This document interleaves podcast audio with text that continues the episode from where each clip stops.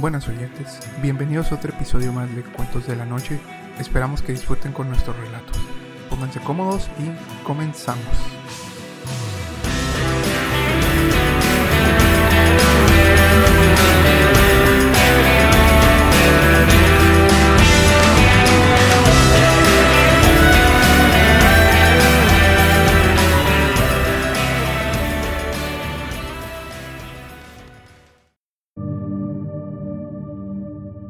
Buenas, y bienvenidos a otro episodio más de su podcast favorito, Cuentos de la Noche.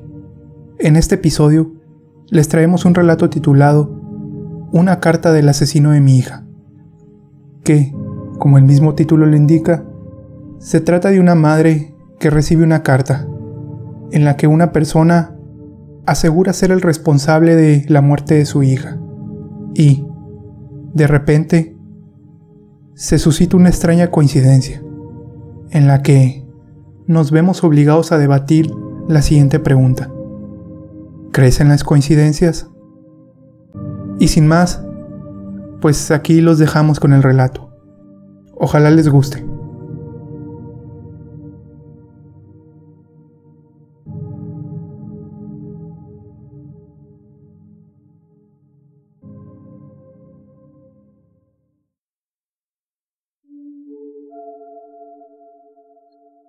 ¿Crees las coincidencias?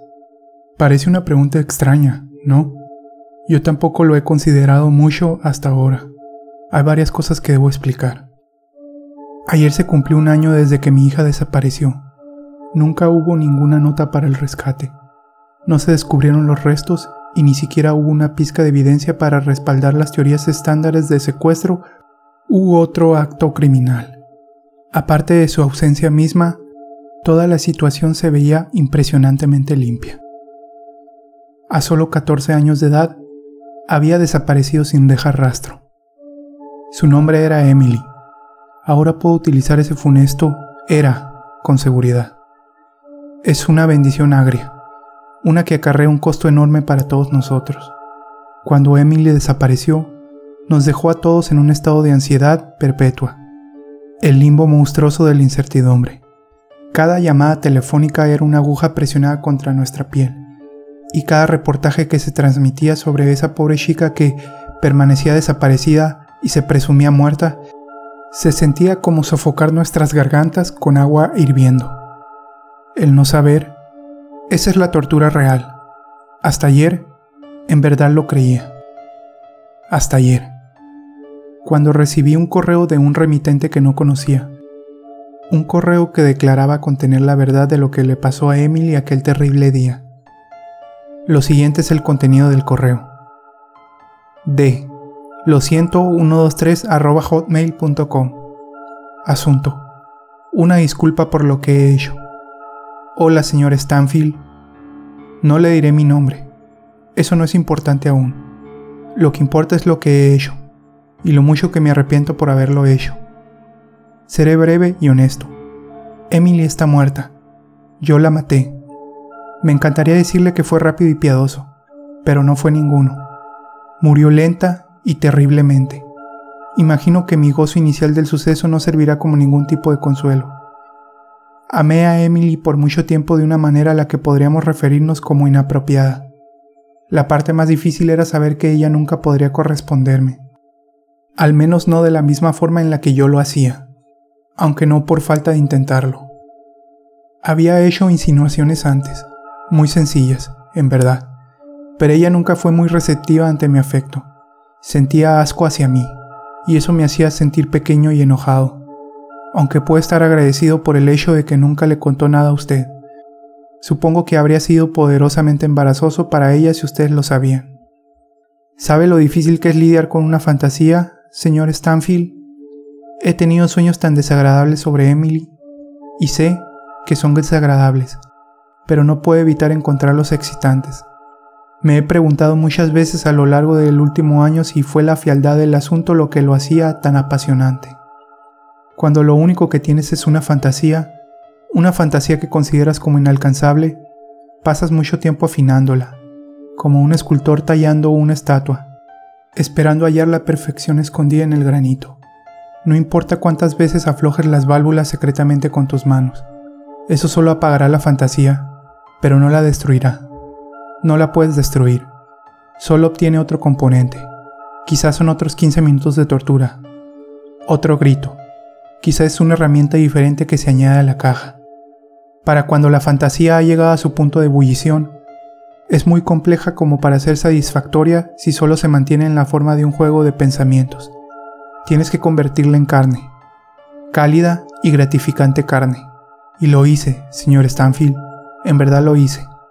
Debo ser honesto, no fue tanto sobre querer vivir la fantasía, fue sobre querer saber si tenía en mí la voluntad de llevarla a cabo. No había dignidad en sacar placer de conjeturas violentas, pero sí lo había en poder decir que tuve el coraje para hacer la única cosa que le podría dar propósito a mi vida. Y hoy, hace un año, demostré que sí tenía el coraje. Mis pequeñas indiscreciones estaban en el pasado. Fui paciente, como un cocodrilo, y jugué el juego largo.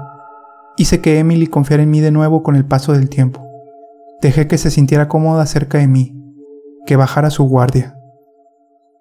Iba caminando hacia la escuela cuando al fin tomé la oportunidad para hacer mi jugada. Había seleccionado de antemano una cabaña malgastada en el bosque Preparé unos grilletes e incluso encendí unas cuantas velas para efectos románticos, aunque admito que más para mí que para ella. Emily estaba ansiosa al comienzo, pero logré convencerla que visitara la pequeña cabaña conmigo. Detrás de nosotros, la puerta ya había sido cerrada con seguro antes de que ella viera la pistola que yo sostenía. Pero cuando lo hizo, se portó bien y no gritó. Debo decir que estaba un poco decepcionado por eso. No soy un pornógrafo, así que no seré atroz con los detalles de lo que hice. Estoy consciente de que fue perverso, pero poco importa el viento cuando eres un huracán. Toda mi vida fue perversión, oculta y encerrada. Emily fue el canal de esa perversión. Una parte de mí piensa que solo llegué a amarla porque era conveniente, porque era accesible. Usé un martillo, un cuchillo, un par de pinzas y un taladro mecánico fue más desordenado de lo que esperaba. Tanta sangre y tanto de lo demás. En total, pasaron horas hasta que al fin murió, lo cual admiro, pues nunca me dejó divertirme. Emily fue una chica fuerte. Debería estar orgullosa de ella, señor Stanfield. Para resguardar mi propio orgullo, me gustaría decir que no la violé antes de que muriera. No me pude forzar a cruzar esa barrera, sabiendo que sus ojos estarían en mí mientras sucedía. Ese pensamiento me disgustaba. Murió, hasta donde sé, virgen. Una vez que había terminado con ella por completo y la euforia de todo ya se había pasado, surgió en mí la realización de lo terrible que fue eso que hice. Mi placer se tornó en repugnancia y toda la dulzura que estaba dentro de mí mientras la mataba se sintió amargada. Me di cuenta de que no estaba destinado a ser un asesino, que eso no encajaba conmigo, que, más allá del placer temporal del acto, el pensamiento de tomar la vida de alguien me indignaba. Fui un soñador que cometió un terrible pero terrible error, uno que le costó la vida a una joven prometedora. Si había un plan mayor del que todos somos parte, podía sentir que lo que había hecho fue un desvío de la ley natural. Estaba decepcionado por mis acciones y de mí mismo. Ese pequeño experimento me había reventado la cara por completo. No tenía la habilidad para sobrellevarlo. Una vez que había superado la ola inicial de miedo y pánico, corté el cuerpo de Emily en pedazos pequeños que eran fáciles de cargar. Tomé todos los pedazos, envueltos en tela, y los quemé en el bosque utilizando combustible. Luego de eso, enterré el lote de huesos achicharrados y cenizas, deseando que pudiese simplemente olvidarme de todo. Matar a Emily y hacer las cosas que le hice a su cuerpo no fueron actos de coraje. He comprendido esto a lo largo del último año fueron actos de obsesión y cobardía, de una persona que no es lo suficientemente fuerte como para superar sus impulsos más oscuros. Estaba invadido por la culpa, envuelto en recordatorios de la vida que he tomado y que nunca podré devolver. Es por eso que he decidido hacerlo más cortés e informarle que tomaré otra vida, la mía. Lo único que podré llegar a ser es un peligro para las personas que me rodean. Una bomba de tiempo destinada a estallar y herir a otro inocente. Lo único altruista para una persona en mi posición es removerse a sí misma del problema. Lo siento por lo que le hice a Emily. No espero que me perdone, y tampoco creo que lo merecería. Solo espero que esto le dé algún tipo de cierre y que le permita seguir adelante. Mis más sinceras disculpas. Tras leer el correo, lloré por horas. Esta reacción violenta no fue porque hubiese sido contactada por el asesino de mi hija, sino porque sentía que alguien le estaba jugando a mi familia una broma horrorosa luego de todo por lo que habíamos pasado. Y en el aniversario de la desaparición de Emily, para colmo. No se le mostré a mi esposo o a mi hijo. Cargué con la cruz por mi propia cuenta y vestí un rostro valiente para ellos, sabiendo que el aniversario era duro para todos. No dejaría que el monstruo al otro lado de ese correo destruyera a mi familia.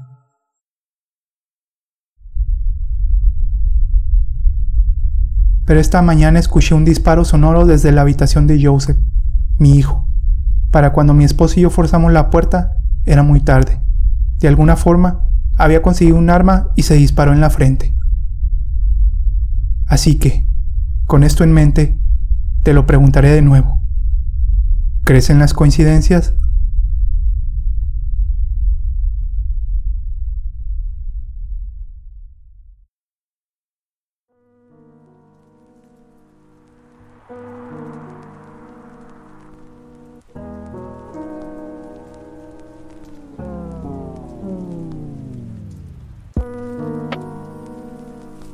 Pues bueno, ese fue el final del episodio. Ojalá les haya gustado. Recuerden seguir nuestra página de Facebook Cuentos de la Noche. También pueden buscarnos en Twitter Cuentos de la Noche y en nuestro canal de YouTube que con el mismo nombre.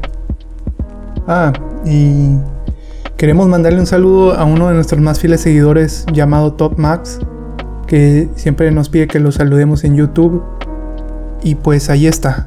Y ojalá sigas disfrutando de nuestros relatos. Y recuerden contarle a todos sus amigos y a todos sus familiares, parientes, etcétera, que pueden disfrutar de grandes historias con solo suscribirse o seguirnos en nuestras diferentes cuentas sociales. Pues sin más, nos vemos hasta el siguiente episodio.